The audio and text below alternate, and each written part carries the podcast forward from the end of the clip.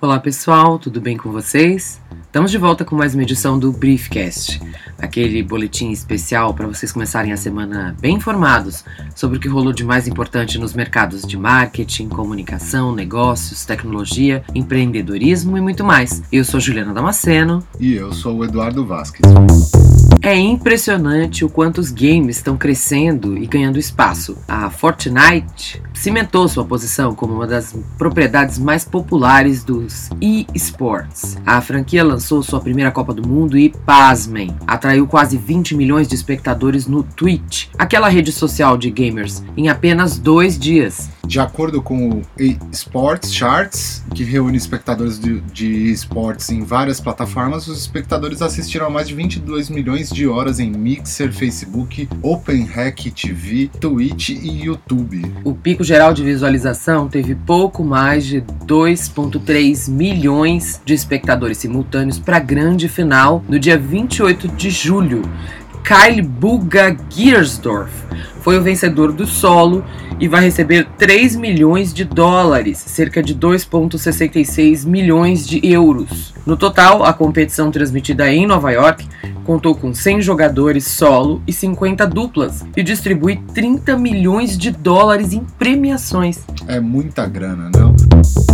Ainda sobre grana pesada, a multa de 5 bilhões de dólares que o Facebook concordou em pagar à Federal Trade Communications não teve influência nos resultados financeiros do segundo trimestre da companhia. A punição está relacionada a um acordo sobre questões de privacidade. Tá louco, é dinheiro demais. O Facebook registrou no período receita de 16 bilhões de dólares, mais quase 17, 28% acima dos 13 obtidos no segundo trimestre do ano passado. Quase toda essa receita, 16 16,6 bilhões de dólares veio da publicidade. O que mudou para o Facebook foi o lucro líquido, que caiu 49% ano a ano para 2,6 bilhões de dólares. Gente, muitas cifras.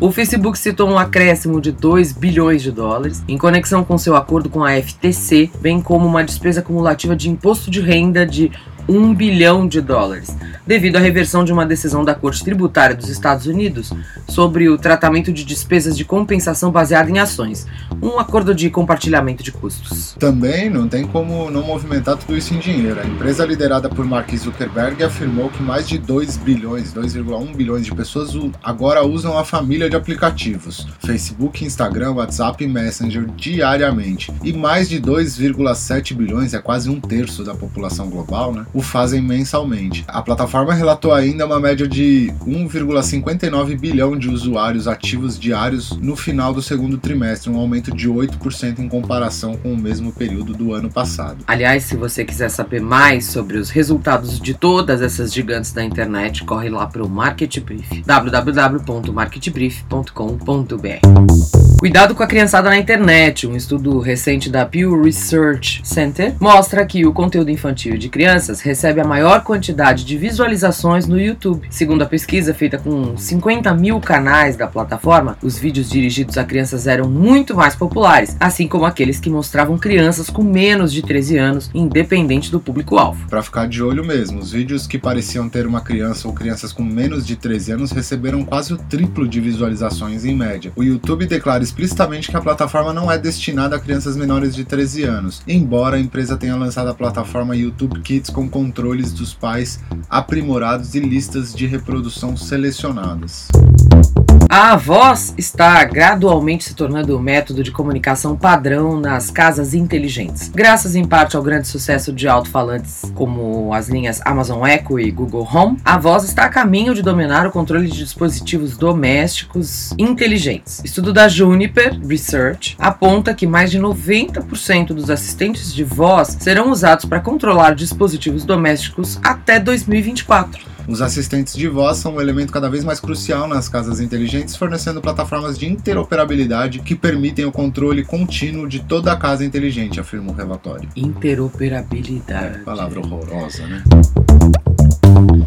O novo CEO da Unilever, Alan Jope, chegou chegando. Em entrevista concedida a jornalistas, afirmou que as marcas que ele comercializa e que não servem a uma clara finalidade social ou ambiental podem ser eliminadas da lista de produtos do fabricante de bens de consumo. Jope ainda questionou: essas marcas podem descobrir como melhorar a sociedade ou o planeta de maneira que perdure por décadas? Ele vem dando foco aos esforços de sustentabilidade e de propósitos sociais. Em Cannes, no festival realizado em junho, o CEO da Unilever ainda bateu em marcas que realizam campanhas orientadas para o propósito, entre aspas, mas não conseguem tomar medidas reais, apelidando essa postura pública de lavagem de roupa. Jope tornou-se CEO em janeiro, substituindo Paul Paulman, que também era conhecido por promover o propósito de marca. Em junho, a Unilever disse que as 28 marcas de sustentabilidade da empresa, incluindo Dove, Knorr, Persil, Omo e Rexona, cresceram 69% mais rápido do que o resto do portfólio em 2018. A Unilever comercializa cerca de 400 marcas no total. A Universidade de Cornell, em parceria com o INSEAD e a Organização Mundial de Propriedade Intelectual, divulgou o Índice Global de Inovação, IGI. Trata-se de um levantamento anual para classificar o grau de inovação dos países, a partir de 80 indicadores que consideram a criação de aplicativos, publicações científicas e investimentos em educação. 129 países foram classificados e, claro, o Brasil piorou. Ah, mas vá, não me diga essa. O Brasil caiu duas posições no ranking. No ano passado, o país ocupava o sexagésimo lugar da lista de países mais inovadores do mundo e agora desceu para a sexagésima sexta posição. Mais uma vez, o ranking demonstra que o Brasil tem um grande e importante trabalho pela frente para se tornar um país mais inovador, com desempenho proporcional ao tamanho da nona economia do mundo. Já estamos na nona, né? Explicou Glauco Corte, presidente da CNE. A gente cai mais rápido do que no quadro de medalhas do Pan-Americano. Depois das últimas eleições, as mídias sociais viraram uma farra, né? Os deputados federais gastaram 100 mil reais com pagamentos de anúncio no Facebook no primeiro semestre de 2019. Detalhe: o dinheiro é público, tá? Veio da cota para exercício da atividade parlamentar, também conhecida como cotão. Trata-se de uma verba extra recebida por deputados e senadores para custear atividades do mandato. O recurso pode ser usado para a contratação de advogados, consultorias, impressão de materiais de divulgação e para custear despesas de combustível, passagem aérea, hotel e alimentação do congressista, entre outros gastos. O uso do cotão é regulamentado por um ato da mesa diretora da Câmara de 2009 e o total mensal disponível para cada parlamentar varia conforme o estado. Vai de cerca de 30 mil reais para quem é eleito por Brasília a 45 mil reais os de Roraima. Os congressistas usaram esse dinheiro para promover suas páginas na rede social. Dos 513 deputados, 44 utilizaram dinheiro público para este fim. Os nomes e valores gastos estão lá no Market Brief, inclusive. Vai lá e dá uma olhadinha. Que lamentável. Ainda sobre política e meios digitais, o senador republicano do Missouri, Josh Hawley, levou ao Senado dos Estados Unidos uma proposta de lei que mira as ferramentas usadas por redes sociais para viciar, entre aspas, seus usuários em suas plataformas. O documento pretende, abre aspas, proibir empresas de redes sociais de realizar práticas que exploram a psicologia humana ou o cérebro humano que impedem de forma substancial a liberdade de escolha, fecha aspas, além de obrigar as mesmas companhias a tomar medidas que mitigam os riscos de vício na internet, entre outras doenças proporcionadas pelo hábito. A lei é oficialmente nomeada pelo senador de Social Media Addiction Reduction Technology Smart Act e prevê o banimento das seguintes funções das redes sociais caso ela seja aprovada: scroll infinito e autoatualização, a ferramenta que permite que os aplicativos automaticamente atualizem a timeline e disponibilizem conteúdos adicionais quando o usuário chega ao fim da página. Ausência de pontos de parada, função que permite aos aplicativos disponibilizar mais conteúdos, mesmo o usuário estando longe de chegar ao fim da página. Autorreprodução, a ferramenta que reproduz de forma automática vídeos e faixas sonoras, além de publicidade, sem que o usuário peça. Prêmios de engajamento, sistema de recompensas que privilegia os usuários que passam mais tempo ativos na plataforma, desde que este não providencie nem novas ferramentas e funções para sua experiência na rede social. Em um tweet publicado em seu perfil oficial, Hawley declara que criou o projeto de lei porque empresas como o Facebook, o Twitter e o Snap Inc. abraçaram o vício como modelo de negócio. A inovação deles não é feita para criar produtos melhores, mas chamar a atenção usando truques psicológicos que tornam impossível não olhar, disse o parlamentar.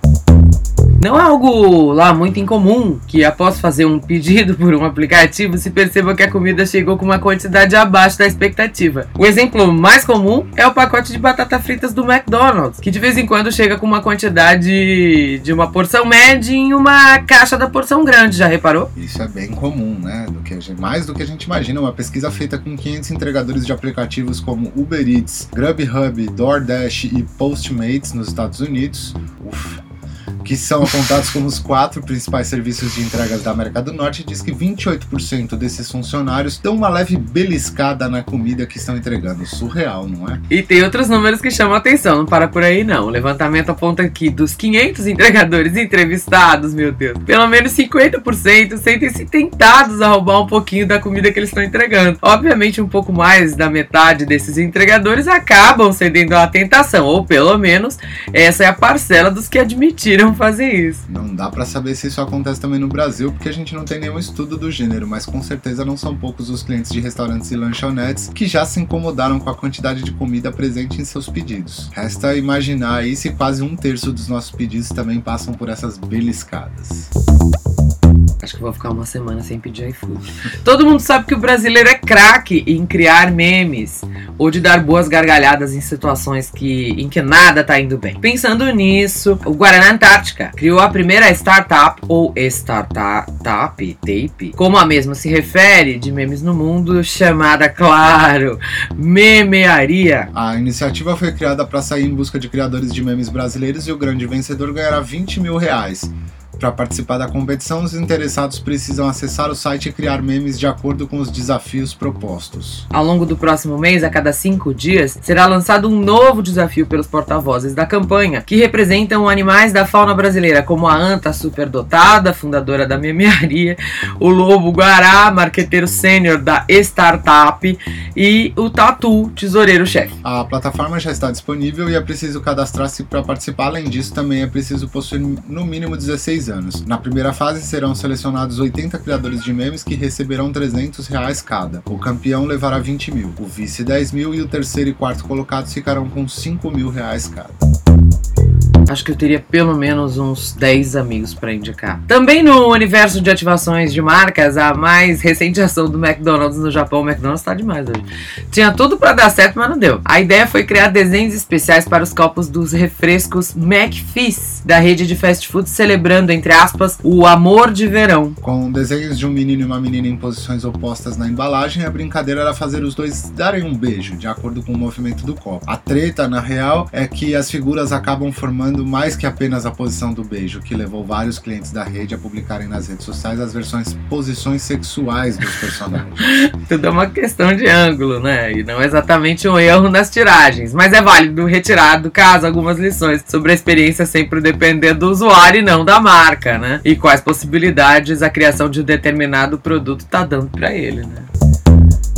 Para encerrar, algumas menções honrosas de algumas coisas que a gente não podia deixar passar essa semana. Tem um texto bacana sobre o tal marketing de experiência que questiona se a gente já chegou no limite desses ambientes, né? Tudo agora é instagramável, é lab, é loja pop-up, etc.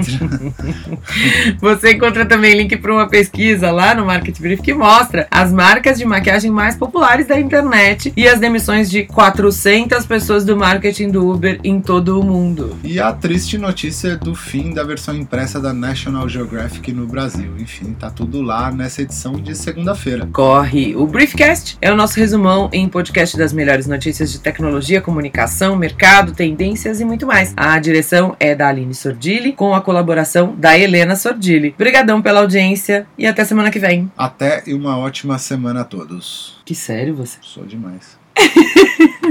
Marketing.